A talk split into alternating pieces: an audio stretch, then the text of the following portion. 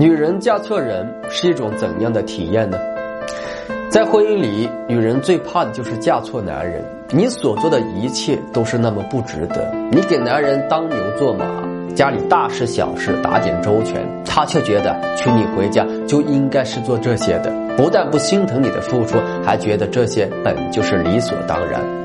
其实啊，一段婚姻最折磨女人的，并不是繁琐的家务，也不是照料孩子、赡养老人，而是在这段关系里感受不到男人的爱，是男人的不理解、不体贴，甚至在外面花天酒地，最终压垮了一个好女人。遇到这样的男人啊，就离开他吧。女人，你要告诉你自己，无论何时，你永远值得这个世界上一切美好的东西。